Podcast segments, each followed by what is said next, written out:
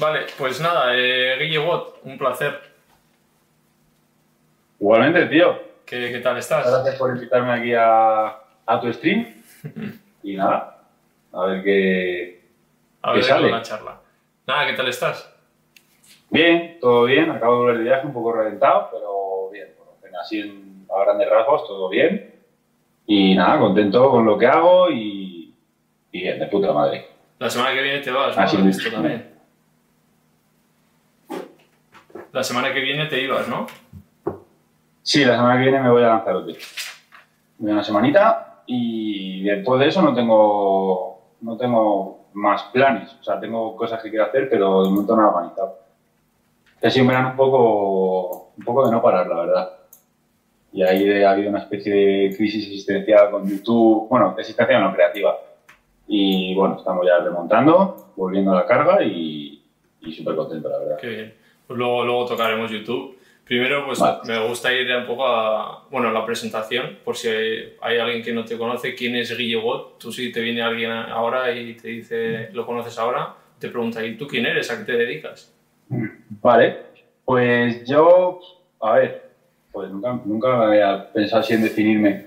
Yo soy una persona que desde muy pequeñito hace parkour, eh, toda mi vida he hecho parkour, es mi pasión, es mi forma de vida y, y, em- y fui un poco de los primeros que empezó, o sea, no de los primeros que empezó en España, pero de las primeras generaciones. Cuando yo empecé a entrenar, el parkour todavía no era nada conocido, ni estaba de moda, ni mucho menos. Luego, por otra parte, también un poco a raíz del parkour me empezó a gustar mucho el tema de los vídeos, de grabar vídeos, de editar vídeos y tal. Y, y el parkour a la vez como que implicaba una cosa que era el rollito de la aventura, de la exploración, el viajar. El viajar ayuda mucho cuando haces parkour a la hora de, pues, de entrenar, de conocer gente nueva y tal. Entonces, yo me considero un creador de contenido actualmente en YouTube, no me considero youtuber. Me- o sea, es que como muy tal, me considero creador de contenido. Y pues de parkour, ahora mismo mi contenido está evolucionando un poco más en viajes, mm, en saltos al agua, en aventuras, eh, un poco lo que, lo que pille, todo lo relacionado con la aventura, con el parkour de base, ya sea, pues yo qué sé, pues hacer un barranco, o irse a la montaña, o irse a bucear, o lo que sea, pues todo eso, con lo que me gusta además el rollo de editar los vídeos, pues en YouTube. Un poco ese sería el resumen. Vale. Eh, has hablado eso de que fuiste con- empezaste muy jovencito y en tu, en tu perfil pone en 2007, ¿no? Desde 2007, si no me equivoco. Sí, sí, no hubo un, un día concreto que empezase, pero 2006, 2007 más o menos fue cuando empecé ahí a tuntar con el parkour. Y sí, en 2007 ya le empecé a dar caña de verdad. Vale, pues va- vámonos ahí a la segunda pregunta, a esos orígenes, a 2007. ¿Qué, qué, qué te viene cuando recuerdas? ¿El qué, perdón? ¿Qué te viene a, a la cabeza cuando recuerdas 2007? 2007, pues me viene a la cabeza la película de Yamakasi, no sé si la conoces. No. Pues es una peli muy antigua, francesa, que fue, el- por así decirlo, la primera peli en la que se vio el parkour como parkour. Porque el parkour se ha visto mucho en el cine rollo, rollo Jackie Chan y cosas de esas, pero en la película Yamakasi, que era un grupo francés de parkour, se llamaba parkour. Y con esa peli como que se dio a conocer. Fue como conocimos nuestra generación el parkour. Y en esa época se me vino a la cabeza eh, Yamakasi, y hacer el bruto en el parque, sin ningún tipo de técnica, sin ningún tipo de, de conocimiento ni de referencias, más que, más que la de unos tíos que se tiraban de edificios, pues llevaban entrenando 10 años a saco y pues, conocían su cuerpo y ya sabían cómo iba la cosa. No había referencias, no había vídeos en YouTube, no había nada, simplemente la peli. Entonces era un poco probar y bueno, por suerte empecé joven, eh, eh, no me cascaba tanto el cuerpo, si hubiese empezado como empecé a esta edad, habría durado un mes y bueno, pues si me hacía daño me recuperaba rápido y, y un poco eso, eh, hacer el bruto. O sea, mi parkour, nuestro parkour era hacer el bruto. Claro, o sea, tu refer- en ese momento Internet, YouTube sería, justo habría empezado hace poco y tus referentes, entiendo, ¿de dónde los sacabas? Era el cine, Cine. es que era el cine, o sea, había dos, o sea, los Yamakasi, que era el grupito este francés, y David Bell, que era el tío que, muy en resumen, creó el parkour, tenían algún vídeo en YouTube, pero pues, pues como si ves ahora mismo una persecución o, una escena de acción de cine, eran como cosas ya muy tochas, muy profesionales, no tan técnicas, los de la old school eran gente que estaba muy fuerte y podía estar tirándose de alturas de 5 o 6 metros todo el día. Pero claro, porque llevaba un entrenamiento detrás que no se veía. Y nada, pues fue un poco investigar cómo hacer eso pues correctamente, cómo, coño una persona puede llegar a saltar 5 metros. Y nada, pues empezamos un poco tirándonos de 2 y de 3 metros y de 3 y medio a lo loco. Entonces los referentes eran más casi el cine. Los primeros años, luego ya en 2000 había vídeos, pero el parkour empezó a cuajar más un poco 2000 Empezó así 2007, 2008, 2009 ya. En 2009 ya había vídeos, foros, movidas. Yo también es que era un poco paquete eh, investigando en internet y siempre me topaba con los mismos vídeos. Pero había cositas, pero muy pocas. Muy poca información, muy poco vídeo, muy poca referencia. ¿Y tenías, amigos, tenías amigos o con los que hacer? Pues los primeros años no. Siempre liaba a mis colegas de clase para llevarles al parque ahí porque entrenaba en mi barrio, porque tampoco me podía ir muy lejos, era muy pequeño y, y un poco con quien pillaba. Y luego, como a los dos años o así, descubrí Azca Nuevo Ministerios, que es como la zona un poco de encuentro que había en la época de parkour. Y ahí sí que empecé a conocer a Mogollón de Peña, todo, todo el mundo iba a entrenar ahí. Y, y ahí, de hecho, fue como conocí a Robert, conocí a mi primer grupo de parkour, hice amigos, etcétera, etcétera. De todas formas, el parkour es una cosa que se puede entrenar solo perfectamente. De hecho, a mí me gusta mucho entrenar solo. Y, y bueno, sí que es necesario tener a gente también para tener referencias, gente que te dé consejos, aprendes mucho con otra gente, no es como otros deportes que con que tengas un profesor y ya está. Aquí el parkour de cada uno es diferente. Y nada, y empecé a moverme con gente a los dos años de, de, estar, entrenando. Y entonces, vamos eh, un poco al qué, qué es el, el, parkour en sí, o sea, para la gente que no sepa. Vale, eh, me explayo, un poco explicación breve. Es que lo bueno de, hacer esto que tengo en Twitch es que antes igual tenía como los tiempos más ajustados. Eso que ha salido es un sub, un seguidor, perdón. Que, y ahora tenemos todo el tiempo del mundo. O sea que, vale, bueno, en cualquier caso te lo voy a intentar resumir un poco. Ahora mismo hay una, bueno, una concepción del parkour. Hay un parkour que no es lo que era en un inicio. Ahora mismo el parkour es un deporte, es pasártelo bien, es entrenar, es disfrutar, es grabarte, es hacer cosas guays, pasártelo bien al fin y al cabo. Antes el parkour, el parkour de hecho viene de, los entrenamientos militares. Entonces el parkour, muy en resumen, era eh, un tipo de entrenamiento militar que creó un pavo en la naturaleza, que se llamaba el método natural, eh, que consistía, pues eso, un entrenamiento eh, militar en la naturaleza, llevar troncos, escalar, nadar, meterse en agua congelada, dormir a intemperie, en plan un entrenamiento muy vasto que, se hacía en la naturaleza, que tampoco estoy muy puesto en el método natural. Un bombero francés ex militar que se lo enseñó a su hijo, que era David Bell. David Bell lo pasó a la calle y con ese entrenamiento pues empezaron un poco a adquirir unas habilidades a raíz de utilizar el mobiliario urbano para entrenar, que fue un poquito en lo que, o sea, lo que hizo el parkour. Pero el parkour no era Em, voy a un muro y salto cuatro veces el muro y me voy a un edificio y lo salto uno a otro. El parkour era, eh, no sé, pues me lo voy a inventar, pero hacer mil flexiones al día, eh, dormir en la calle en invierno, escalarse una estructura altísima diez veces y como hemos hecho 400.000 sentadillas, pues nos tiramos de 5 metros al suelo y rodamos 10 veces.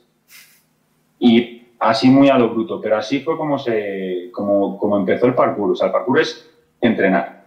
Es como ir al gimnasio, pero en la calle y a lo bruto. De ahí viene la, palabra park, ¿no? No sé, no sé si viene de ahí, de parque o...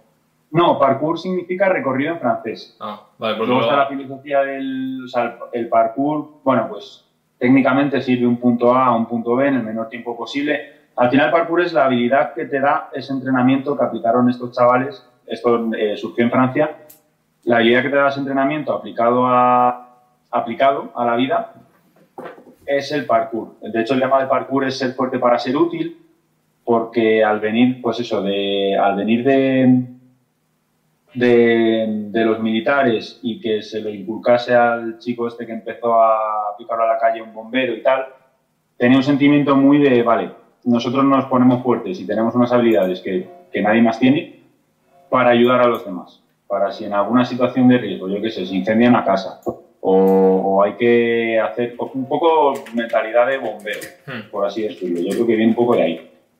Y, y un poco esos son los orígenes. Entonces, al final la gente empezó a hacer vídeos porque era algo súper vistoso y ha derivado un poco más en vamos a entrenar para poder hacer, adquirir estas habilidades para pasárnoslo bien y para hacer mortalitos y porque mola mucho y queda guay y, es la polla. Pero ahora se hace más como, pues eso, como deporte, como algo más vamos a decirlo comercial, y antes era, era algo, mm, pues... De hecho, esto me lo dijo un colega que también es old school cuando fuimos a, a Lises, que es la cuna del parkour, me dijo, el parkour es, o era, para locos. O sea, para gente que está loca, que, que, que no sabe hacer otra cosa más que entrenar a lo bestia y, y, y básicamente eso. Y por eso esa gente llegó a ese nivel de habilidad que poca gente había llegado antes y, un poco en resumen es eso. ¿Y cuál, sí, ¿Y cuál hay, hay alguna filosofía que, que, da comienzo a eso o cómo lo vives tú? ¿Qué filosofía tiene el parkour? El parkour, a ver, es lo que te, es lo que te he dicho. Los lemas del parkour son etre, bueno, voy a pronunciar mal, eso es Etre for pur, etre, etre utile y eh, etre et durer. Ser fuerte para ser útil y ser y durar. que básicamente, como lo entiendo yo, era eso. En plan, me pongo fuerte, gano unas habilidades y si puedo servir de ayuda a alguien en algún momento con estas habilidades que gano, ya está, estoy, estoy hechísimo.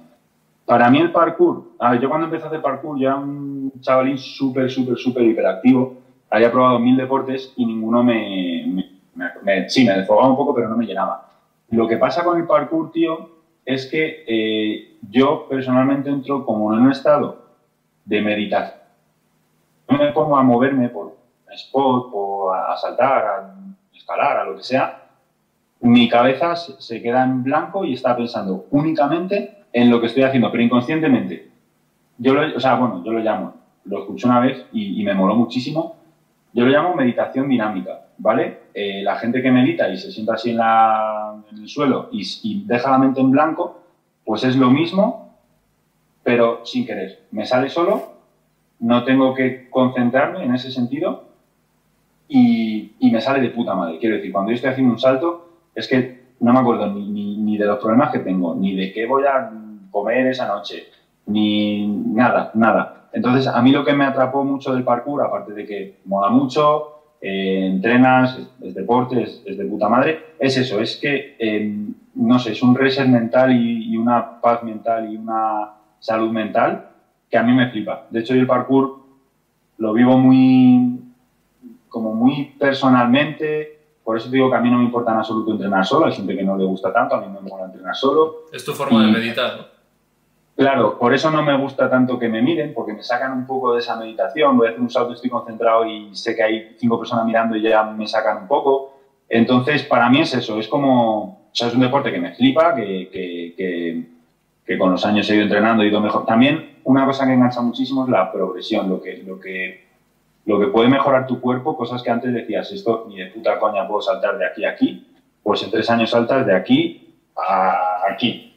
Y eso, eso engancha mucho, la autosuperación, por así decirlo. Y el ver que progresas y que mejoras y que superas obstáculos, luego la filosofía sabe superar los obstáculos físicamente, lo llevas a la realidad y es como muy cliché esa frase, pero es que es verdad. O sea, en parkour yo he hecho cosas que jamás en mi vida pensaría que soy capaz de hacer. Y al experimentar eso, pues ya tengo una referencia en mi día a día de decir, vale, pues esto lo veo difícil, o esto me da miedo, o esto creo que no puedo, pero sé que puedo. Si me pongo, puedo. Son muchísimas cosas, tío. Es que es un, es que es un deporte mazo de bonito, tío. Porque mm. te, te, enseña un montón, te enseña muchísimo. Pero yo diría eso. Eh, la filosofía de superar obstáculos, lo que a mí me aporta interiormente, que es eh, una paz mental en el momento brutal. Claro, luego cuando terminas de entrenar, pues te dura. En plan, está, pues yo qué sé, llegas a pasar por la noche a entrenar y estás zen. Y un poco resumen eso. ¿Y nace en sitios eh, más humildes, más eh, obreros? ¿Es un deporte que vinculas a eso tú? Nace en el gueto, de hecho, en, en los banlieues, que son como los guetos de Francia y nace ahí. Es un deporte muy marginal, que empieza en un ambiente muy marginal. Al final es algo que lo único que tienes que hacer es salir a la calle y entrenar. Yo lo llamo la calle sana. Lo que está ahora de moda esto de ser de calle, tal, no sé qué, yo soy una persona que ha vivido en la calle. O sea, yo he pasado más tiempo en la calle que en mi casa. Pero hay yo considero que hay dos calles. La calle de, pues, de drogarse y de beber y tal, y la calle del parkour, que es la calle sana. Es, estar en la calle y en vez de en un banco comiendo pipas, pues en un banco con tus colegas, eh, saltándolo y entrenando y haciendo lo que sea. Entonces, sí, el parkour nace, nace en, barrios bajos y de hecho en España, o sea, en España, perdón, en Madrid, en los barrios así más pobres, por así decirlo, hay más parkour.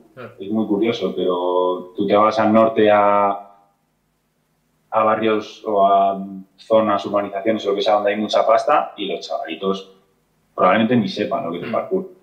hablabas mucho de Francia, yo viendo, he estado mirando, buscando vídeos y la mayoría franceses, los que más ¿no? influencia tienen, o, o sea, ¿qué es? ¿Como el sitio donde más crees que hay o nace ahí? ¿En Francia? Sí.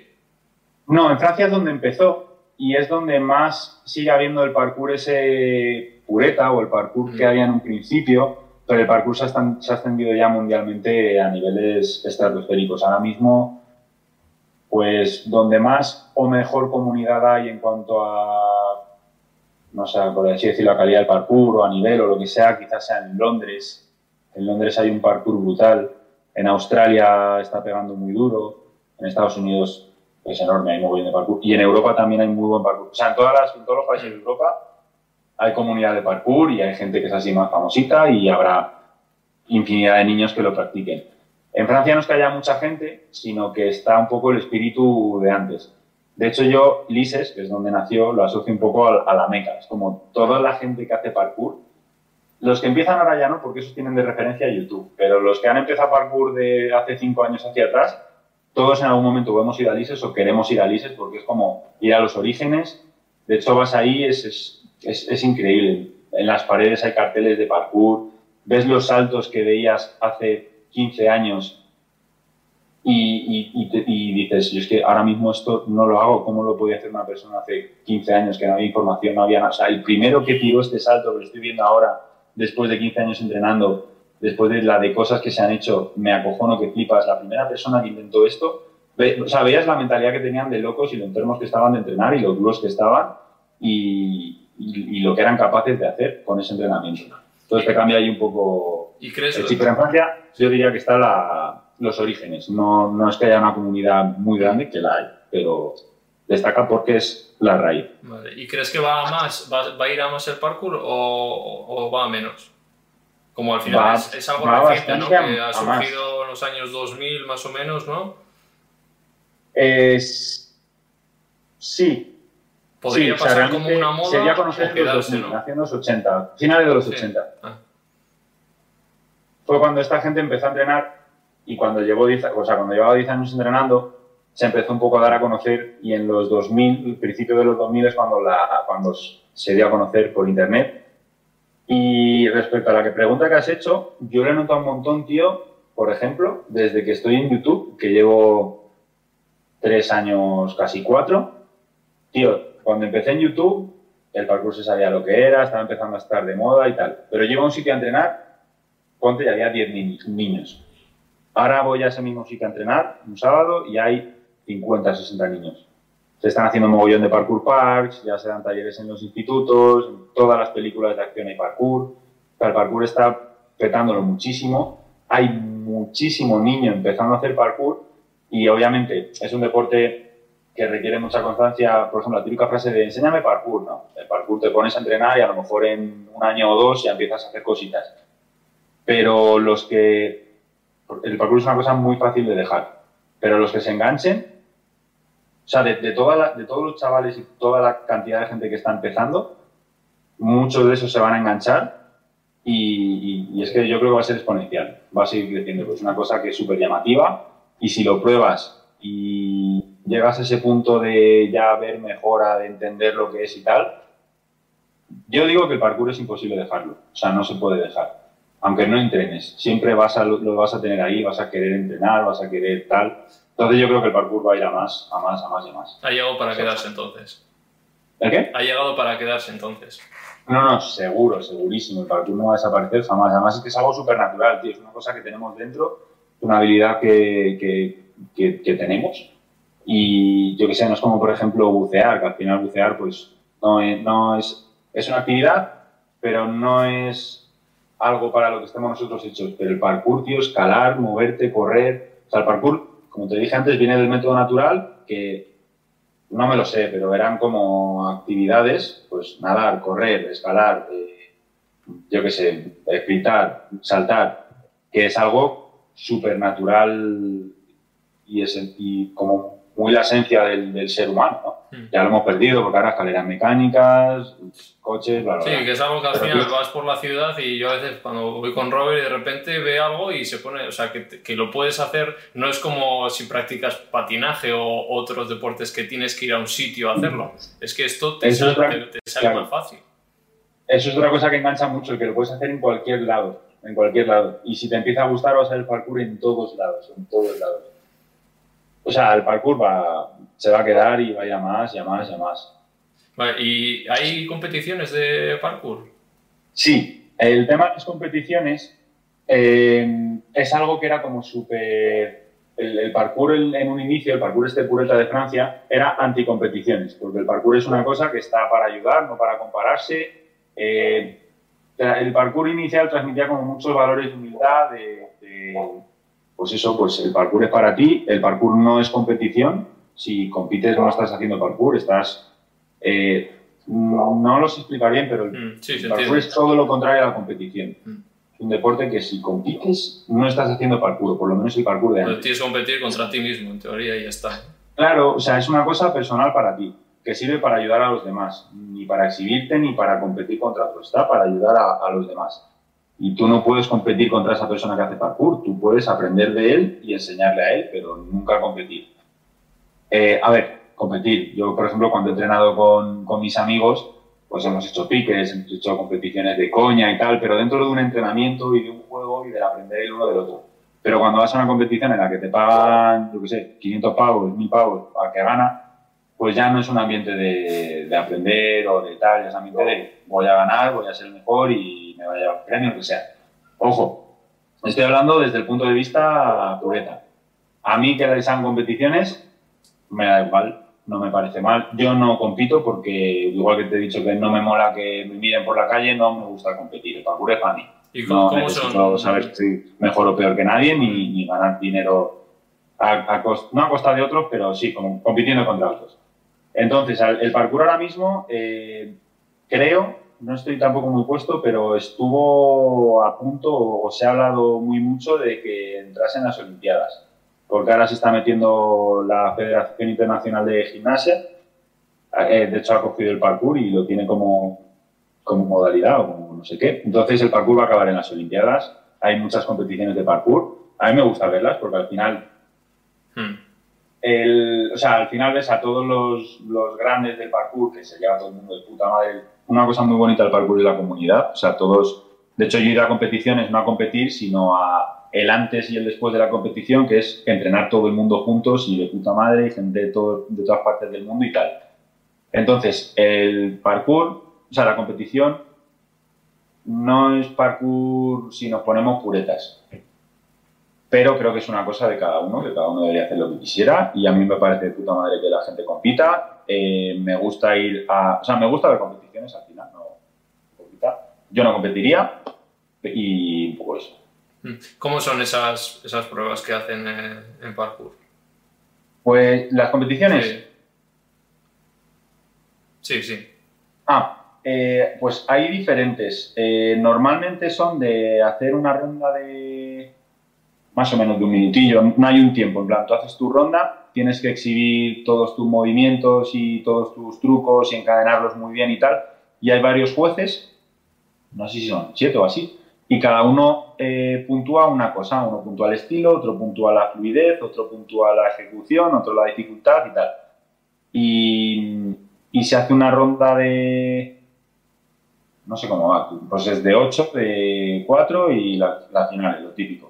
Y nada, y eso, y el que haga la mejor ronda al final es, es, el, que, es el que gana. Esa es como la, la competición básica, la que puso de moda Red Bull con el Art of Motion, que es la competición más grande a nivel internacional, y, de esas hay muchas, muchas competiciones nacionales en diferentes países y tal. Luego hay una que se está poniendo ahora muy de moda, que a mí no me disgusta, que es el Speed Contest, que es simplemente un recorrido lineal eh, y es una competición por parejas, o sea, por uno y otro, y el que llegue, el que llegue más rápido. Mm. Es, una, es una competición de velocidad, como un 100 metros, pero versión parkour. Y luego hay otra, por ejemplo, que no es de parkour, que a mí esa me molaría mucho ir, que es, eh, ¿cómo se llamaba? El, el chase tag, que es un pilla-pilla, ¿vale? Es una estructura y son dos personas, una sale, la otra espera 10 segundos y es un pilla-pilla. ¿Qué pasa? Que al final haces parkour, pero no es una competición de parkour, no te estás midiendo quién tiene la polla más grande, quién hace el mejor mortal, es un pilla-pilla. Yo entrenando he jugado a pilla-pilla con, con, mis colegas y a esa sí que iría, pero porque esa no la considero una competición de parkour, no la considero una competición, lo considero un juego que yo mismo he usado para entrenar. Y un poco en resumen eso, luego hay, hay de todo tipo pero está, por ejemplo, el Ninja Warrior, que no es parkour. Pero, sí, te iba a comentar eso, que hay algún programa que dices, joder, esto es muy parecido a parkour, ¿no? Claro, o sea, al final, de hecho, hay mucha gente que hace parkour que ha ido al Ninja Warrior y, y, ha llegado lejos. Y, y, el Ninja Warrior a mí me parece la polla. Y si haces parkour, pues tienes mucho ganado hmm. para ir al Ninja Warrior. Vale, vamos con la cuarta. Eh, he echado un ojo a tus vídeos de YouTube eh, me, sudaban las manos, solo de... Me suele pasar cuando típicas imágenes que se cuelgan de un rascacielos, mira, me está sudando ya de, de pensarlo. Eh, a ver, luego después de acabar el vídeo le echáis un ojo a sus vídeos de, de YouTube y madre mía, está el tobogán, que es como hay dos pisos de altura más o menos, que os hagáis una idea, como si estáis en un segundo, pues eh, lo, que tienen bueno es que hay una pequeña inclinación y aprovechan y se tiran de ahí, pero es que es casi tirarse, vamos, o sea, justo se aprovechan del este. Luego os vais a un hotel que está abandonado y nada más llegar, no sé qué, dices, mira, este ya está calentando y está desde un tercer piso saltando de un balcón al otro. O sea, a ver, el sentido del riesgo el tema de las es que eso es una movida y eso es difícil de entender hasta que lo haces. El rollo del riesgo y de las alturas y todo eso es una movida que cuando llevas entrenando mucho tiempo ganas un control y una memoria muscular y una capacidad de saber que lo vas a hacer bien porque lo has hecho un billón de veces ya, que te da igual hacerlo desde un tercer piso, desde un décimo. Obviamente, si hay un salto con altura que no tenemos del todo claro, nunca se va a hacer. Siempre es algo en plan de... Además mola porque eh, está muy claro cuando ves un salto si lo puedes o lo vas a hacer o no. O sea, en el momento en el que dices, mira este salto y sabes que lo puedes hacer, lo puedes hacer. Luego todo el mundo tiene miedo, un poco de vértigo más o menos, bueno, a pesar de la palabra. Pero eso ya cada uno lo. Sí, bueno, pero he visto antes de cada salto. Lo como puede y lo entrena como puede. A mí, por ejemplo, me gusta mucho poner una prueba en altura para entrenar el rollo del miedo y gestionar el tema del miedo, que es algo mental que, pues. Ojo, que no es. Es que mucha gente lo del miedo mental, tal, no sé qué. El miedo está ahí para. O sea, es algo bueno. El miedo está para avisarte ante un peligro y, y es una reacción del cuerpo que te avisa de que, de que corres peligro. Pero cuando el miedo ya es irracional de decir, vale, esto, sé, sé que lo voy a hacer perfecto, pero está ahí el miedo avisándome de qué tal. O sea, el cuerpo se entrena y el miedo también. Entonces, a mí, por ejemplo, personalmente tengo el cuerpo muy entrenado, tengo el cuerpo entrenado para hacer esto, pero el miedo no lo tengo tan entrenado. Siempre hay un poquito más de miedo del que necesito para, para saber si hay riesgo o no. Entonces, a mí me mola mucho hacer esos saltos de altura y tal para entrenar un poco eso. Pero bueno, eso, lo de la altura es algo que también es muy personal, es cada uno lo que quiere hacer, como lo quiere hacer, o sea, no hace falta saltar eh, de alto ni muchísimo menos para hacer parkour. Hay gente que, que salta en edificios para dar el cante, hay gente que entrena toda la vida en, en el arras de suelo y de puta madre, y hay gente, pues, como por ejemplo los Storror, que han nacido en un barrio en el que las zonas de parkour son azoteas y han empezado entrenando en altura. Entonces son gente que le pone cualquier altura y le da igual. Claro, ya Al principio pensaba que parkour, la idea que yo tenía era de suelo, como dices tú, ¿no? De parques o, bueno, una altura... considera dos metros, tres, no sé. Y claro, me meto a ver vídeos y digo, claro, no hilaba que la gente que hacía esos saltos de, de muchas alturas también era parkour y claro, pues debe ser todo al final, ¿no? Entiendo. Claro, o sea, todo lo que sea salto, ya sea nivel o altura, es parkour. A ver, el rollo de la... También te digo, para YouTube, eh, a mí me gusta más... O sea, nosotros no somos mucho de decir, eh, voy a pensar qué hacer en YouTube y, y voy y lo hago. Nosotros hacemos lo nuestro y si vemos que hay algo así que se pone interesante, un entrenamiento, vamos a un sitio chulo tal, pues decimos esto puede ser interesante, lo grabamos y tal. Y a mí me mola en YouTube e intentar llevar contenido un poco más que mole, porque si yo hago un entrenamiento entrenando en un bordillo Nazca, como pues, con 8.000 entrenamientos, pues en YouTube lo ven cuatro gatos, que estaría interesante también y se vería un detrás a lo mejor de lo que se suele ver, pero a mí me gusta al final, no sé, llevar cosas un poco, no dejar de transmitir el mensaje de, de esto, para hacer esto hace falta esto antes. Por ejemplo, el, el reto del tobogán, yo ese vídeo lo enfoqué mucho, era un reto que tenía pensado y dije, mola el reto, voy a grabar, lo tenía enfocado a grabar el cómo llegamos a hacer ese salto y si te fijas es toda una progresión. Primero compramos muy bien la pared, luego nos tiramos de un tobogán un poquito más pequeño que de arriba, luego, no sé, fue todo como muy progresivo, hasta, que, hasta el punto en el que estás seguro de que lo puedes hacer y ya te tiras y, y de puta madre. En todos los vídeos sí que veo que po- ponéis como la, la prueba, o sea, estáis como probando un mogollón de veces. Igual Sí. si queréis saltar de un balcón a otro, os ponéis al lado y vais saltando al, al suelo de al lado un poco más, un poco más y vais ajustando. Claro. O sea, no es la- a la primera. Claro, a ver. O sea, sí, hay saltos que se pueden hacer Sí. directamente porque sabes que se puede hacer y otros que, pues, que tú ves o, o- o sientes que necesitas hacer una progresión. Pues voy a... Pues eso, pues lo que viste tú del balcón que saltaba al otro lado donde había su tal. El parkour es muy, muy progresivo. O sea, al final tú para hacer X salto primero tienes que hacer un salto más pequeño, luego un salto un poquito más grande y, antes de llegar a ese salto tienes que haber hecho este salto 100.000 millones de veces para tener la técnica bien pillada y pasar a este.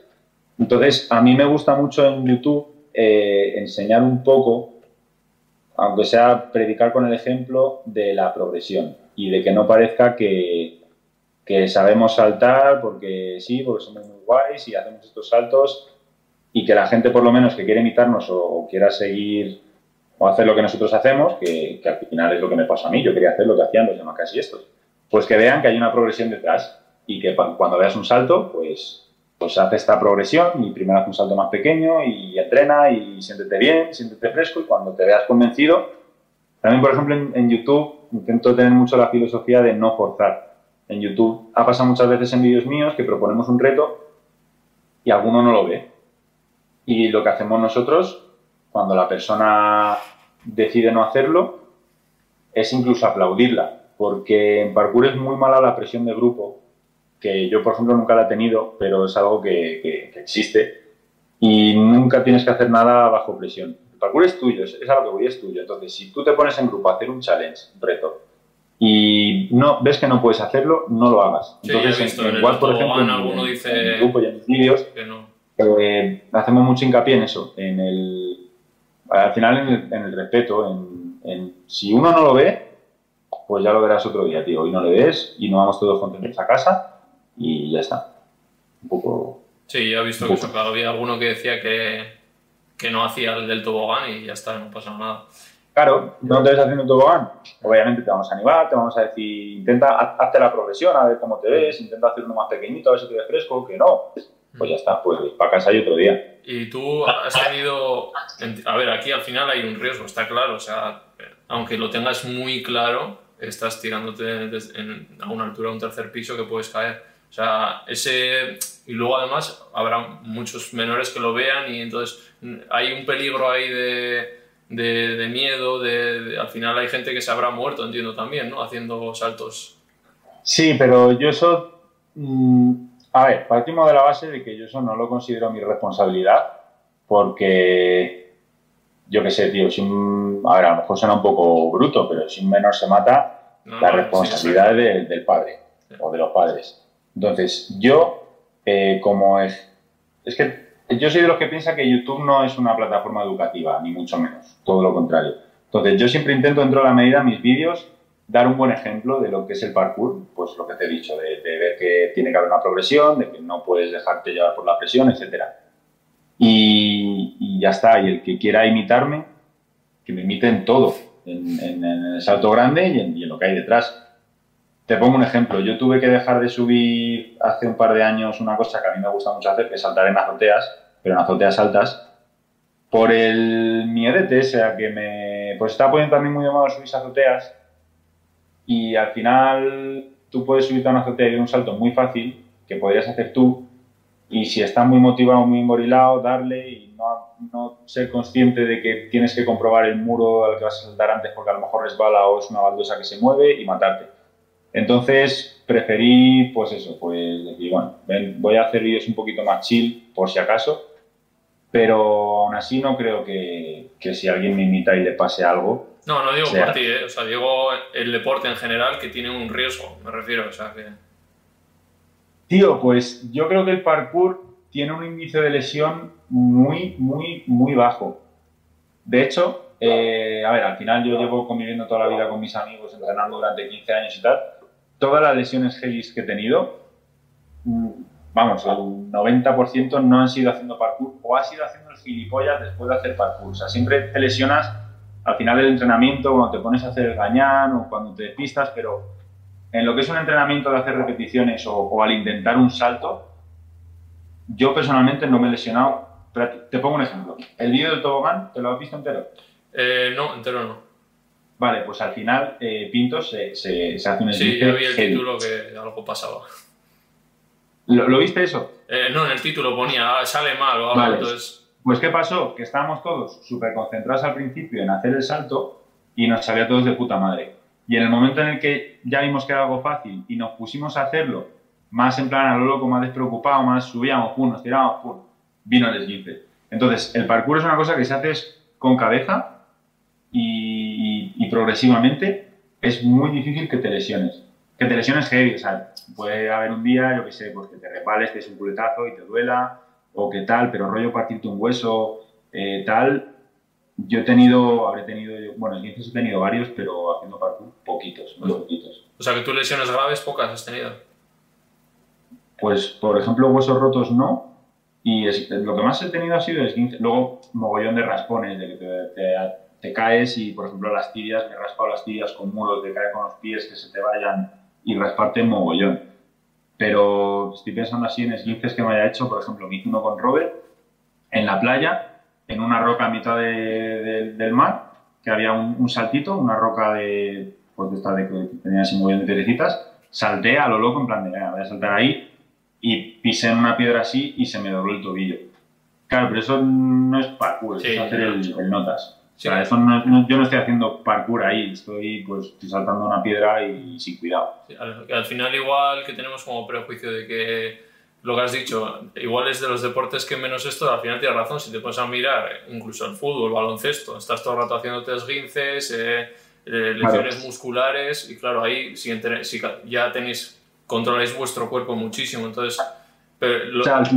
igual lesiones leves no tanto, pero igual puedes caer en una lesión muy grave, ¿no? Igual es raro, pero si, pues eso, de una caída muy alto, pues adiós. O, o claro. dando una voltereta, algo de la cabeza, yo qué sé.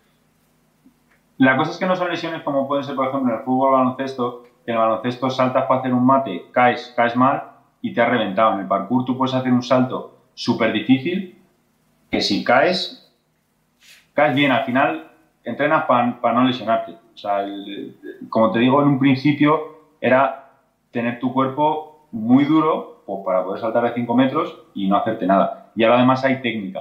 Entonces, al final las caídas en parkour, o sea, las lesiones en parkour son más cuando te caes que, que saltando. O sea, es muy difícil lesionarte, muy difícil si no te caes o si no caes mal.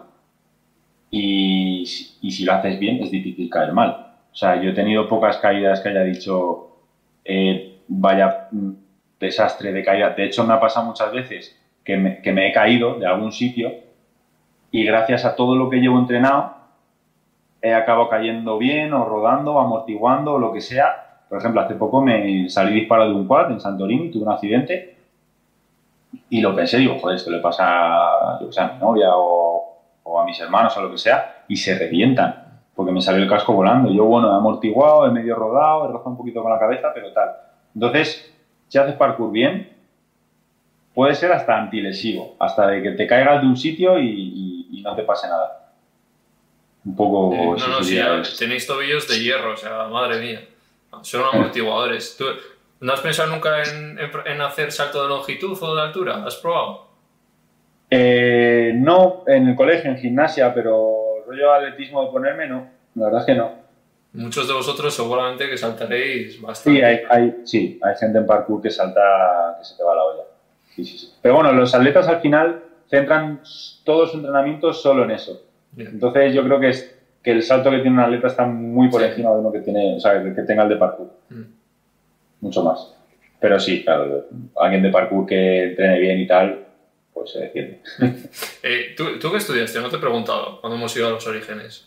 Em, pues yo la verdad, la verdad es que nada, yo hice la ESO, yo, yo he sido siempre muy mal estudiante, ¿vale? Eh, pues por lo que te dije, porque era muy hiperactivo, no me gustaba estudiar, no me gustaba ir a clase y cuando conocí el parkour, pues muchas pellas y al final, bueno, he repetido muchos cursos y tal por melón.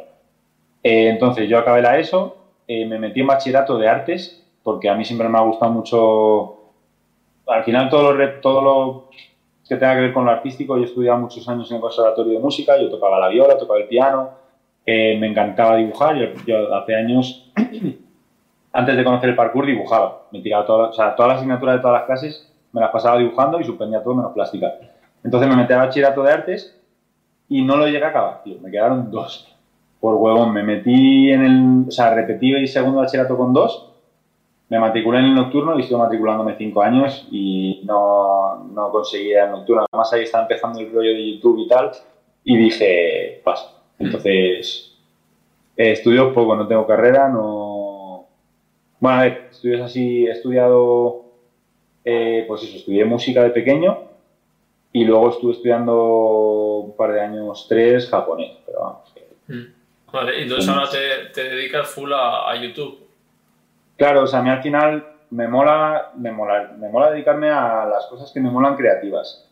Y las cosas creativas está bien estudiar, pero al final hay mucha información en internet y, y yo soy de los que piensa que más que estudiar, a ver, no, no quiero decir una barbaridad, pero por ejemplo en mi tema, en el ámbito de, de grabar vídeos o hacer fotos, más que estudiar, tienes que hacer vídeos y hacer mm. fotos y aprender haciendo. Mm. Y, y, eso. Entonces yo en lo que hago me considero autodidacta, el parkour también lo he aprendido yo solo. Y nada, y es que no me quiero dedicar a nada realmente que haya que estudiar. Entonces, bueno, pues sí. voy un poco a, a, lo que vaya. Y, que en YouTube te va genial, que tienes un millón y medio de, seguidores. Y la verdad es que, joder, estoy súper contento, tío, porque era algo que, o sea, yo jamás he dicho quiero ser youtuber. Yo decía, yo quiero dedicarme a hacer lo que me mola. En que, lo que me mola ha ido cambiando a lo largo de los años. Y hubo un punto en el que lo que me mola era entrenar y grabarme entrenando y grabar mis amigos. Y bueno, empecé a subir vídeos a YouTube fue de puta madre y ahora, pues eso, pues me sigo dedicando a grabar, a hacer parkour y, ahora me da pues para viajar de vez en cuando y, súper contento. Y cuando no haya eso, pues me buscaré la vida como he hecho siempre de lo que me mola y de lo que se me dé bien en ese momento. ahora que pienso, tú, o sea, el trabajo este de doblaje de, de efectos especiales, como me has contado lo de la moto, me ha venido y digo, este lo haría, vamos, o sea, podrías trabajar ahí a gusto. ¿De efectos especiales? Sí, tipo películas de acción que siempre no hace el actor las acciones. Ah, vale, vale, de, sí, de, de, hecho, eh, hay dos personas en mi grupo que son Studman, son dobles de acción y han hecho algún rodajillo de, alguna serie española, de alguna película y tal. Y hay mucha gente de parkour que, de hecho, el David Bell, el que creó el parkour, es especialista. Y sí, la verdad es que mucha gente que hace parkour deriva en especialista. ¿Te refieres a especialista de sí, sí. Sí, sí, pero es que, ¿sabes qué pasa? Que no me llama mucho la atención porque realmente yo no quiero trabajar del parkour, o sea, vivir del parkour, porque el parkour es algo hmm. que no quiero que el dinero dependa del parkour, porque el parkour lo quiero para mí y para hacerlo cuando me apetezca, cuando esté rayado, cuando me apetezca, no sé. Entonces, por ejemplo, YouTube, al final hago parkour en YouTube pero hago parkour cuando me apetece. No porque me digan hasta ahora tienes que hacer este salto o tienes que hacer esta competición y ganar no sé quién. Entonces lo he pensado alguna vez, pero no me llama mucho. Mola el rollo del especialista, la verdad. Está guapo el trabajo, pero no me llama mucho.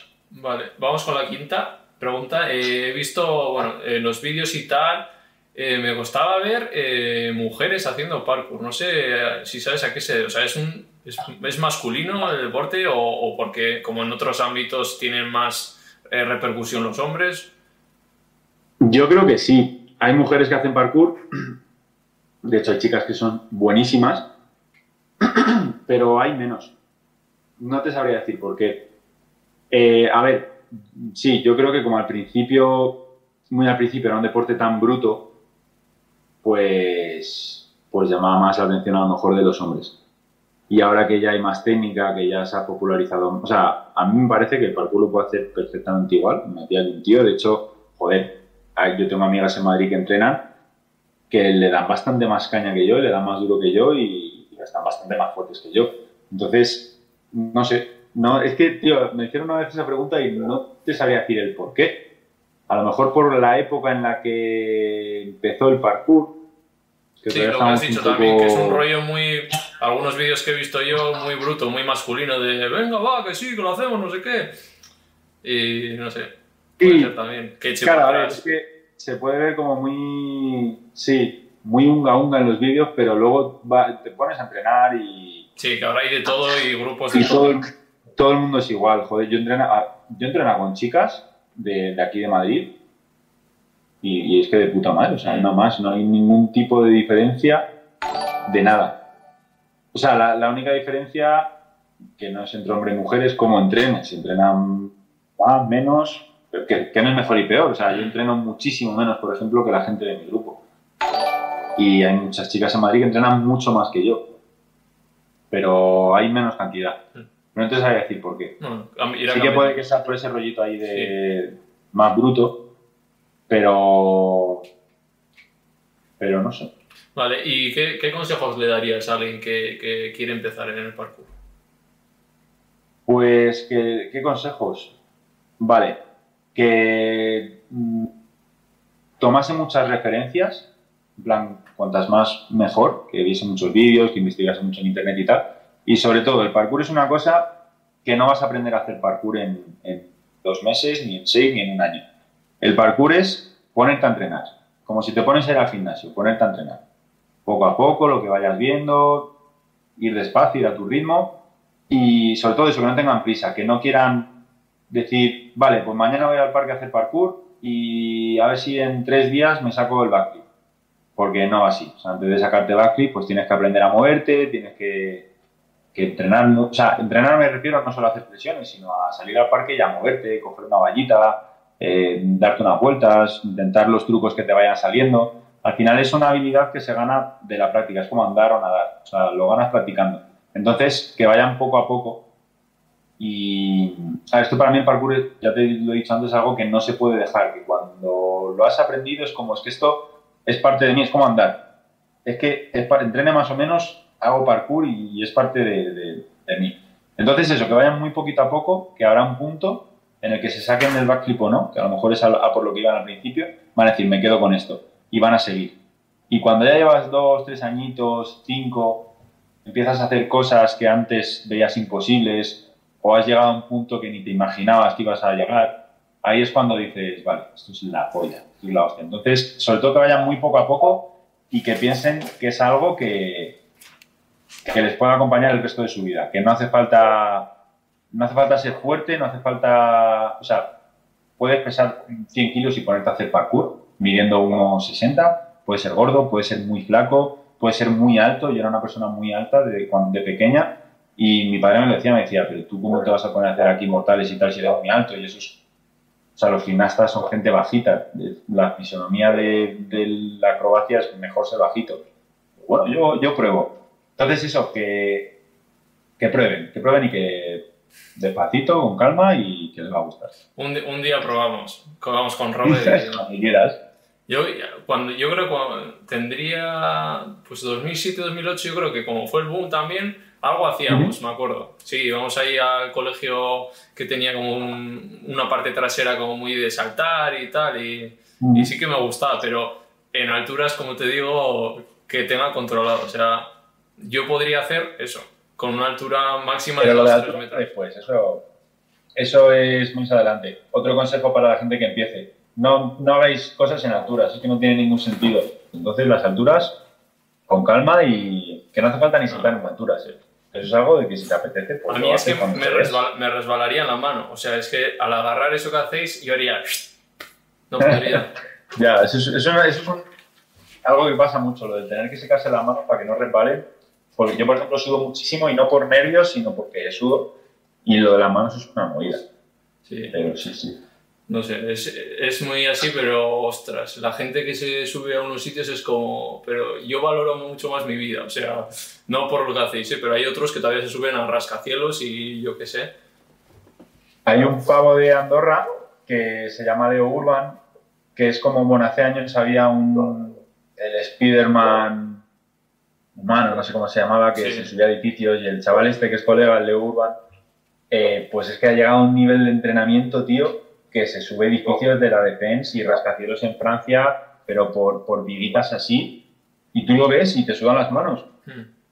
es que el pavo se lo sube con la polla, tío, se lo sube con los huevos y, y, sobrado, y sobrado, pero por todo el entrenamiento que lleva detrás. Entonces, claro, cuando estás en el parkour, yo personalmente digo, yo hago así y me mato. Y veo muy difícil hacer eso de manera segura. Pero sé que si lo estás haciendo es porque vas sobrado. Y, y, sabes que no te vas a caer. Al final es como los escaladores, como el pavo este que se subió, no me acuerdo cómo se llamaba, la piedra esta que hay en, en el parque, en el Yosemite creo que era. Ah, sí. Los que hacen solo, los que escalan sin cuerda, al final es porque van sobrados. O sea, con cuerda se la han hecho ya sí. mil millones de veces y saben cómo andar. O sea... Entonces el tema de las alturas es lo mismo. Yo, yo hago escalada, ¿eh? O sea, pero claro, voy agarrado y no, me da seguridad, ¿sabes? Claro, claro. Mira, lo igual podría hacer los saltos esos que hacéis en el hotel o eso, podría hacerlo si estuviera enganchado. ¿Sabes? Claro. Eso sí. Pero si te tirases escalando 10 años, llegaría un punto en el que dirías, me puedo soltar. Ya. Que a lo mejor no tiene necesidad, pero hay gente que prueba y que le mola también. Al final tenéis ahí un... Estáis como... Os engancha la adrenalina, entiendo también, ¿no? Tío, es que con el parkour no siento adrenalina, te lo juro, porque no hay ninguna situación que no esté controlada.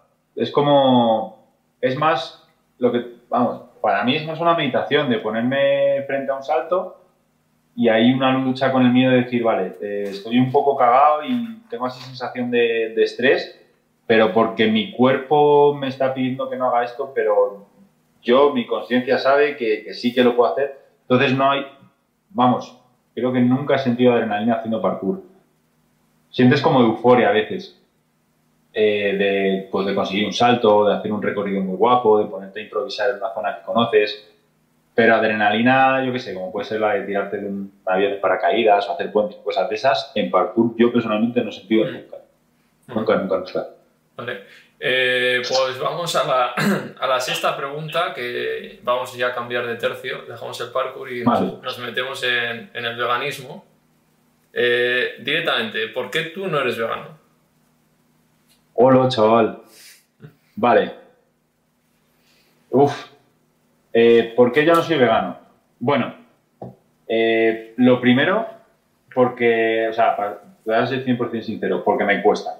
¿vale? Me cuesta por, pues por hábito, por, por lo típico, por el sabor. Y yo creo que porque no estoy tan concienciado, aunque yo me trago todos los vídeos que me salgan de, mataderos o de lo que sea, pero vamos, creo no, no tengo esa conciencia que tenéis vosotros de, de, lo que pasa.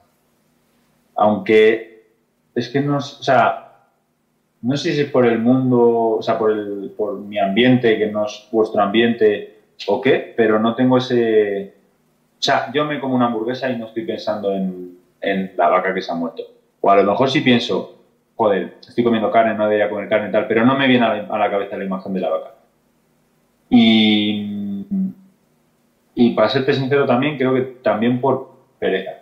Sí. Es que me da rabia porque o sea, sé lo que hay detrás de la carne y me parece una burrada decir esto, pero, pero sí, creo que es por eso. He hecho intentos, he hecho amagos.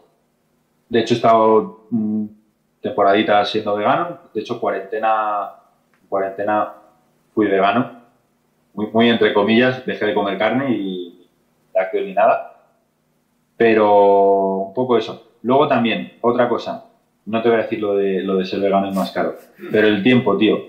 Yo, no, yo soy una persona que aparte que no me gusta cocinar, no tengo, tengo mucho, o sea, mi vida es muy desordenada y, te lo voy a decir mi novia, y no tengo nunca tiempo para cocinar. De hecho, como bastante de, de, pues, y de todo eso. Pero hasta el punto en el que ya no solo la dieta vegana, o sea, a mí me gustaría poder comer más sano, pues, hacerme más pastitas, más ensaladitas, más tal. Y al final como, o sea, soy una persona que come fatal. fatal, pero, pero comiendo carne y además fatal. Entonces, eso, debería mejorar mi dieta, pero en todos los sentidos, en, en lo vegano y en, y en lo saludable, porque como mucha mierda, mucha, mucha, mucha mierda. Bueno, no sé si, si quedado claros los motivos, creo que son esos. No sé por dónde empezar. Mm. Venga, no de caña.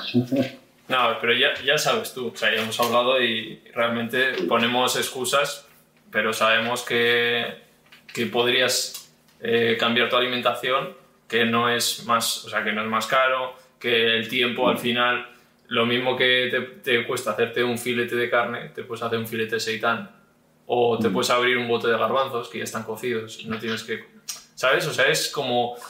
Pero eh, es lo que dices, que, que igual no, hay una desconexión que nos enseñan desde pequeños, ¿no? A, no relacionarlo entre lo que comes y la vaca que te dicen que, ay, mira qué maja, o el cordero, mira qué bonito, cuídalo, ¿no? Mm. Entonces, una vez que haces, yo creo, esa conexión y, y ves como, no sé, o sea, ¿tú crees que es más importante tu paladar que, que la vida de un animal? Eh, no, a mí eso me lo ha dicho Robert, no, no, ni de coña. Claro no, de hecho, no, no, no, ni de España. Entonces, lo que cuesta en sí es, es la comodidad y el, que, el renunciar. Entonces, yo, tienes que poner esa balanza, ¿no? De cuando vas a un sitio a pedir, cada vez que tú estás tomando esa decisión, estás tomando la decisión de que un animal vaya al matadero y, y un, un, trozo de su cuerpo esté ahí. Entonces, si tú para ti no es ético y crees que respetas a los animales, al final tienes que ser coherente con, esa decisión, ¿no? Al principio costará, porque te tienes que habituar, porque nos han enseñado a, otra cosa distinta, ¿no? Pero si, si, quieres y estás convencido de verdad, se puede. No, no, sí, sí, o sea, totalmente de acuerdo. A ver, también te digo, eh, o sea, yo, bueno, no sé si eso va en una pregunta después. O sea, yo a full con, con el tema veganismo, ya te lo he dicho antes, eh, tengo muchos amigos veganos y me parece que es algo muy bueno, que es bueno para la salud, lo sé. Eso sí lo he comprobado, de, de, repente llevar una dieta vegana y decir, estoy de puta madre. Y, y el rollo de los animales, porque por, por Robert, por nuestro colega en común, lo tengo poco, poco presente. Entonces, yo con lo del veganismo estoy a tope, pero sí que es verdad que es algo que, ¿qué te iba a decir? Que me cuesta, sí, me, que me ha costado cuando lo he intentado y ahora, por ejemplo, estoy en un punto en el que, pues hasta que me dijo Robert que hiciese la dieta contigo, no lo tenía presente. Sí que soy una persona que intenta evitar comer carne, como carne, pero no... Me mola mucho la comida vegana. Entonces, si puedo salir a un restaurante y pedir un plato vegano, pues de puta madre, y si puedo evitar comer carne, también. Pero, pero muy, muy light, ¿sabes? Que si tengo que comer carne, la como. Entonces, sí, es que yo no te sé decir por qué no como vegano. Yo creo que la, conciencia la tienes, lo que pasa es que hace, hace falta voluntad de cambio. ¿no? Es que, claro, me lo dijo, me lo dijo John y, y, la verdad es que me siento, o sea, en ese sentido me siento un poco mal porque soy una persona que sabe lo que hay, no a vuestro nivel, pero sí que más o menos sé lo que hay y, y sigo comiendo carne y eso me mm. jode un poco, la verdad. hay una lucha interna ahí. Es que no es lucha interna, tío, es como que. Como que. No sé. O sea, tú sabes que está mal, sabes que estás haciendo mal sí. Para ti, ¿tú, sabes, ¿tú crees que estás haciendo mal? Eh, estoy haciendo. Ah, sí, o sea, la industria cárnica es mal. Entonces, si yo apoyo eso, es mal. O sea, no, no, no, no hago bien a nadie comiendo un filete matas a un animal, contaminas y ya está. Y encima, según qué fileta, a lo mejor es incluso malo para ti. Entonces, sí, no, bien no hago. Pues ya está, solo falta llevar eso a, los actos. ya, tío. Ya. Pero bueno, te, te, dejaré algún docu que bueno, ya te habrá dejado Robert también, ¿no? Documentales. Eh, la verdad es que docus de. Docus no me he visto mucho. Me he visto, bueno, me vi Spiracy, que, que me moló. Y me tengo que ver el de Cowspiracy. ¿Y cuál era el otro? El de, había uno que era de la nevera al plato o algo así. No sé, está el, Dominion, el de Dominion que está en YouTube está muy bien porque te explica toda. Porque hemos hablado de, dieta, eh, pero como tú has dicho antes, el veganismo va mucho más allá, ¿no? O sea, los animales en el mundo están sometidos para alimentación, para ropa, para cosméticos, para montar encima de ellos, para hacer carreras. O sea, es, es como. Es una posición el veganismo en contra de todo eso, ¿sabes? No solo de la dieta, ¿no? Por ejemplo, yo cuando, cuando viajo, eso sí que. que pero es, ¿ves? Es que eso es como que empatizo más ahí el rollo del comercio con animales, pues ya sea un zoo o yo que sé, en Marruecos un tío con un lorito que si le das un eurillo te puedes hacer una foto, o los camellos o los caballos y tal. Yo eso diría que nunca, nunca, nunca, nunca lo he apoyado y ahora mismo eso jamás. O sea, yo por ejemplo he ido a Faunia, pero me he colado. Yo no pago Faunia. Eh, entonces, el rollo del turismo no sé cómo llamarlo, como el turismo con animales, yo eso no lo, no lo he hecho nunca, pero porque empatizo más rápido, ¿sabes? No mm. tengo que pensar, esta hamburguesa es una vaca, sino que ya veo a la vaca o al camello o al caballo de turno, o yo qué sé, o a los delfines en la piscina. Mm. Pero, o sea, pero sí que soy muy consciente que lo del veganismo es, es todo. Es que yo creo que el rollo del veganismo es, es, que, te, es que te haga clic, es un chip. Y me da rabia porque a mí no me ha dado. Y es lo que te digo, que soy consciente no a vuestro nivel, pero no sé, pues me interesa algo, me mola que me hablen del tema, creo que es algo bueno, pero no consigo hacer el clic, tío. Y no sé por qué, lo he intentado. Pero no digo que no lo vaya a hacer. O sea, yo, yo te aseguro. Bueno, no, yo creo que, que vas a ser vegano en un futuro. Yo considero que en un futuro voy a ser vegano. Sí. Está claro que cada uno tiene sus tiempos y mira, yo ya, yo más, no te puedo decir, porque luego dicen, los veganos imponéis, ya ves que yo ya a Guille solo le podría coger con un cuchillo y venga, come el tofu y... O sea, más no, no, no puedo. Eh, yo creo que estás, que lo tienes ahí, pero eso, te falta concienciarte y ver... Eh, sí. No sé. Eh, al final, yo cuando me hago vegano, o sea, viendo esos vídeos dije, quería que sacaran los animales del matadero y de repente me di cuenta de que estaban ahí por mi culpa. Y entonces dije, mm. ¡buah! Es que voy a parar y voy a, a trabajar para, para concienciar, ¿no? Entonces es ese clic que, que, te faltará. Ya. Pero bueno, que está ahí. Tengo que decir al Robert que me lleve un día a un sitio de esos. A ver si se claro. Seguramente, si vas a una vigilia, como has dicho que has empatizado con cuando animales de turismo y tal, yo creo que mm. empatizarás también, Probablemente. ¿Tú tienes eh, animales o...? Bueno, mis padres tienen un perrillo. Ya, lo típico de... No, no, no, te voy a hacer la pregunta. ¿Eh? No, no te la voy a hacer. Ya sabes, ¿no? o sea, ¿por qué defendemos a unos y, o sea, si alguien le hiciera daño a tu perro, pues lo que sea. Yo eso lo pienso sobre todo con la gente en plan que piensa que, yo que sé, que los cerdos... Oye, me acuerdo que una persona me dijo hace poco que, que había animales que estaban en el planeta para comerlos nosotros. Y, y a ver, yo como cerdos y como vacas, pero si me pongo a pensarlo, o sea, para mí es lo mismo, a mi perro le quiero mil veces más, pero que es lo mismo comerte un perro que una vaca, son la misma vida y para es lo ellos, mismo Para ellos es, claro. Pero la gente... Em, mm, joder, no me sale la palabra, no sé si está bien decir que es muy clasista. ¿Cómo se Especista, esa es la palabra. ¿No? Sí, sí, sí. está que el perro y el gato pues valen más que el cerdo y la vaca, que valen más que la abeja y que la hormiga. Mm. Y eso, bueno, eso no sé cómo haréis vosotros para cambiarlo, pero yo creo que es una movida bastante jodida. Sí. Porque, bueno, es que tan, que tan, decir, no creo que esté mal. O sea, quiero decir, cada uno que piense lo que quiera, pero puedes pensar que hay vidas que valen más que otras. Yo pienso que no, ¿eh? yo pienso que... Hay una frase que dice que creer que una vida más que, vale más que otra es, es la razón de todo lo mal que hay en el mundo. Porque ya sabes que de ahí se aplica tanto al especismo como al racismo o otras muchas cosas, ¿sabes? O sea, creo que la base, lo justo sería que todos tenemos derecho a vivir y no sufrir, ¿no? Algo tan básico como independientemente de la especie, porque el cerdo o un pez, el pez no tiene la culpa de haber nacido de una determinada especie para que le tengan que sacar y que, se, que, que sufra, sacándole del agua y, y clavándole al suelo, ¿no? Por ejemplo. Pero eso viene de que somos la especie más inteligente y nos creemos los... O sea, nos creemos superiores hmm. a a ver, que, que en cierta medida en inteligencia lo somos, pero precisamente por eso habría que... Habría que aplicarla bien, ¿no? Y porque al final el creerte superior lo único que está destrozando es el planeta, ¿no? También, porque la, la primera causa de extinción de especies es la industria de la ganadería, es, mm. es la deforestación, o sea, está todo relacionado. Al final el... Fíjate, a, mí el veganismo me, me, llama más, no sé si a lo mejor eso es como muy, muy cruel, muy poco práctico, pero me...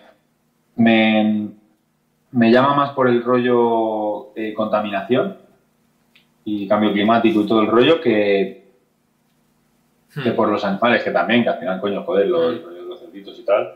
Y además con pues, lo que te he dicho, viendo a Robert que está todo el día en el santuario, viendo los bichillos y tal, pues eso, pero que, como que me asusta más el rollo de, la contaminación. Sí, es que al final, por, para salvar el planeta, ya te dicen todos los estudios que es que hay que llevar ya una alimentación vegetal. O sea, ya no, es que es, que es, lo que, es, que es insostenible también. O sea, el veganismo es por los animales, y eso siempre lo tengo claro y lo digo. Ahora, los datos son los datos, y es que si pasas, la ONU, poco sospechosa de ser vegana, te dice que tienes que pasar una alimentación vegetal porque producir animales para toda la población y derivados es insostenible, se está cargando todo el planeta. Ya. En, en, Europa me ha dicho Robert que muchos que hacen parkour son veganos, ¿no? En, joder, los de, creo que la comunidad de Alemania, así la famosete por así decirla, son todos veganos, todos, todos, todos. Sí, hay mucho vegano en Europa, para que lo dices, del parkour. Por ejemplo, en los eventos de parkour hay mucho menú vegano, mucho menú vegano. Siempre hay eh, menú vegano y para quien coma carne, pero hay mm. mucho menú vegano. Ya me pido el vegano. Cuando hay la opción. Pero sí, sí, sí. La verdad es que no lo había pensado, pero sí, en Europa hay mucha. En o sea, hay, de hecho, no en Europa, hay muchísimo atleta de parkour muy pro vegano. Sí, ¿eh? No sé si alguno de los 11 estarán viendo conocer los estorros, pero la mitad de los estorros, que son como la élite ahora mismo y lo más representante del parkour, son veganos. Son, no sé si son siete y a lo mejor cinco son veganos. Y gente muy tocha, gente que está muy fuerte, gente que le da muy duro es vegana. Pues Guille, ahí a huevo lo tienes. Ya, la verdad es que. Nada. Pero en España no, tío. En España no hay cultura del veganismo ni el parkour. No, ¿eh? La tengo que meter. Con Robert ahí hacéis un club de parkour vegano. Sí, sí, sí. Que... Ya, tío, es una movida que tengo ahí pendiente. le, daré, le daré otro. Sí, luego te paso unos docus. Vale. Sí, porque al final el puto Robert nunca me los ha llegado a pasar. Siempre hablamos de que me los pase, pero nunca me los ha pues pasado. Es, lo mejor para, sí. ¿Qué, ¿Qué, te iba a decir? Bueno, vamos a la, a la séptima pregunta. Por cierto, eh, los que estéis en el chat, eh, ahora con las entrevistas aquí en Twitch, eh, la última pregunta, la décima, la vais a hacer vosotros. Entonces, ir poniendo la pregunta que queréis que le haga, son 10 preguntas que hago a todos, y la décima la vais a hacer del chat. Entonces, bueno, ir poniendo lo que. y de ahí cogeré. La séptima, eh, ¿cómo te ves en 10 años? Me han hecho esa pregunta hace muy poco, tío. Eh, pues te voy a responder sinceramente. No sé cómo me veo prácticamente ni en un año. Porque yo siempre soy una persona que hay un poco al día y he tenido la filosofía de hacer lo que me mola, de un poco de, de pensar lo que quieres, pero pues como lo de YouTube, yo siempre, o sea, siempre no en su momento dije, quiero hacer parkour y quiero hacer vídeos y se me da bien. Y no sé cómo me voy a ganar la vida de esto, pero como se me da bien, sé que algo saldrá. Y salió YouTube. Entonces, no sé, no me mola planificar. A ver, te puedo decir. ¿Cómo te gustaría? ¿Dónde me gustaría? Eh, yo qué sé, pues en 10 años me gustaría tener es que me gustaría seguir dedicándome a lo que me dedico. A lo mejor no a este nivel de, de parkour, pero yo que sé, viajar, hacer vídeos, hacer fotos. Eh, es que a día de hoy, en 10 años, me gustaría estar como estoy, la verdad.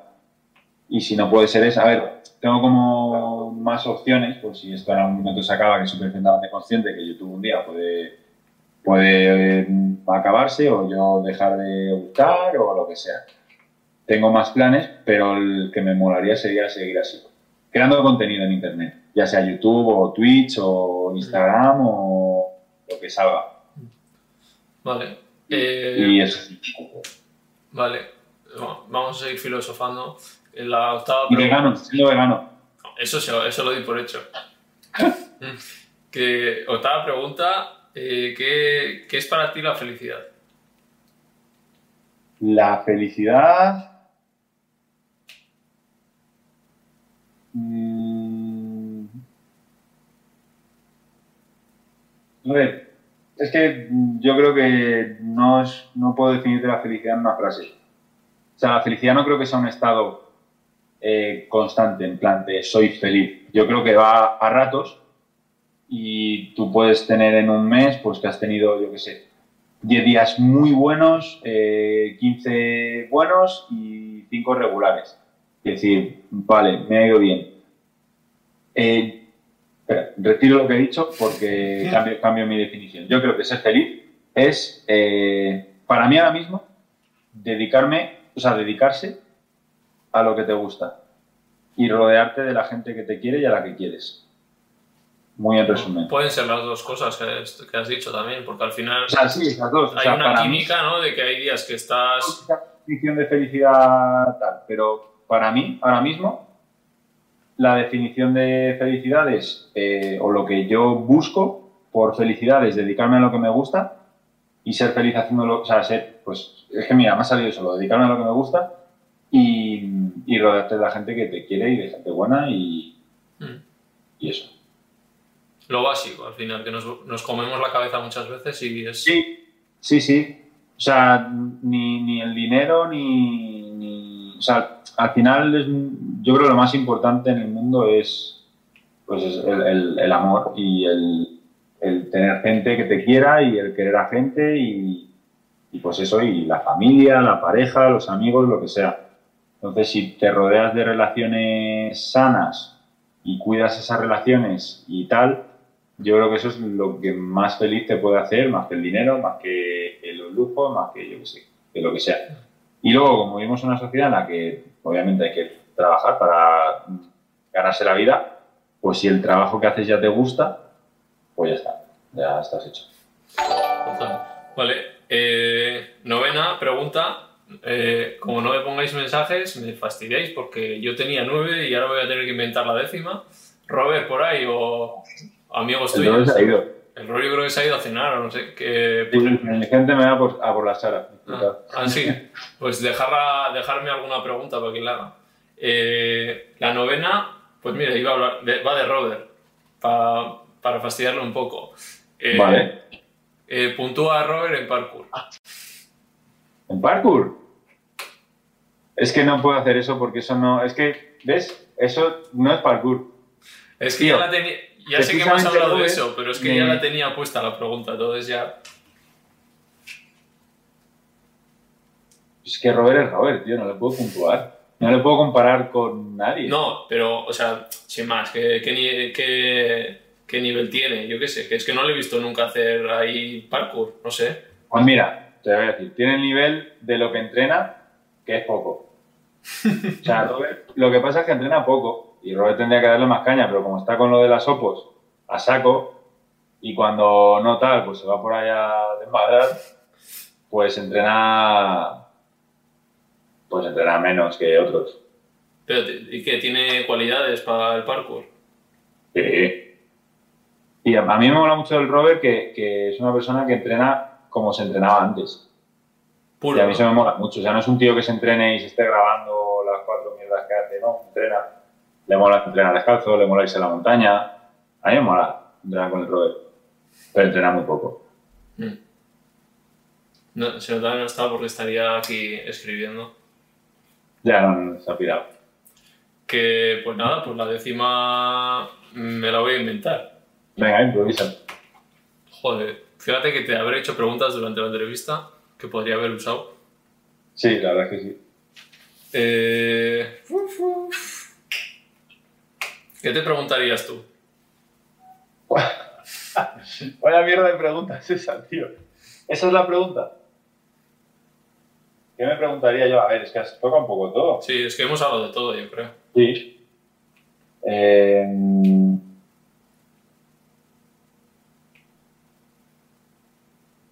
no sé, te puedo hacer la pregunta ya a ti, la, la décima. Venga, dale. A ver, No me vayas a pillar, ¿eh? que sigo bueno. voy a intentar pillarte un poquito. Eh, no sé, me molaría hacerte alguna de, de veganismo. Dale, dale. Vale. Venga, ¿Alguna duda una, igual pregunta- tienes sobre una buena pregunta para cerrar la, la entrevista. ¿Qué piensas? O sea, ¿qué comentarías de mí con tus colegas veganos cuando terminases esta entrevista? O sea, ¿cómo, cómo, cómo me ves en lo, en lo relacionado al vegano? Pues yo me veo muy mal. Sí, O sea, joder, creo que tienes una percepción peor de, de la que... O sea, porque yo, pues sí, ahora con Robert, por ejemplo, cuando hable luego, que le escriba o que, que me preguntara qué tal ha ido contigo, pues Robert es un amigo que tenemos en común, para la gente que no sepa, y le voy a decir, joder, pues que está ahí, que, que por lo- o sea, que está concienciado, pero pues es un poco, o sea, le falta llevarlo a la práctica, le falta decir, desde mañana me dejo tonterías, voy a ser coherente con lo que pienso y voy a respetar a los animales en todo lo que pueda, poco a poco, en todo lo que pueda. O sea, pero tío, pues eso, un tío que, que comprometido con lo, con lo que hace, con el parkour y no sé, me, me has caído bien, no te conocía. Pues gracias, tío, tú también. Probablemente piense peor yo de mí que de Sí. tú de ti, pero bueno. No sé, es, es una movida, tío. Es algo que, que sé que tengo. Es una, es una espinita que tengo pendiente. Mm. Algo que tengo que, que darle caña en algún momento y cuanto antes mejor.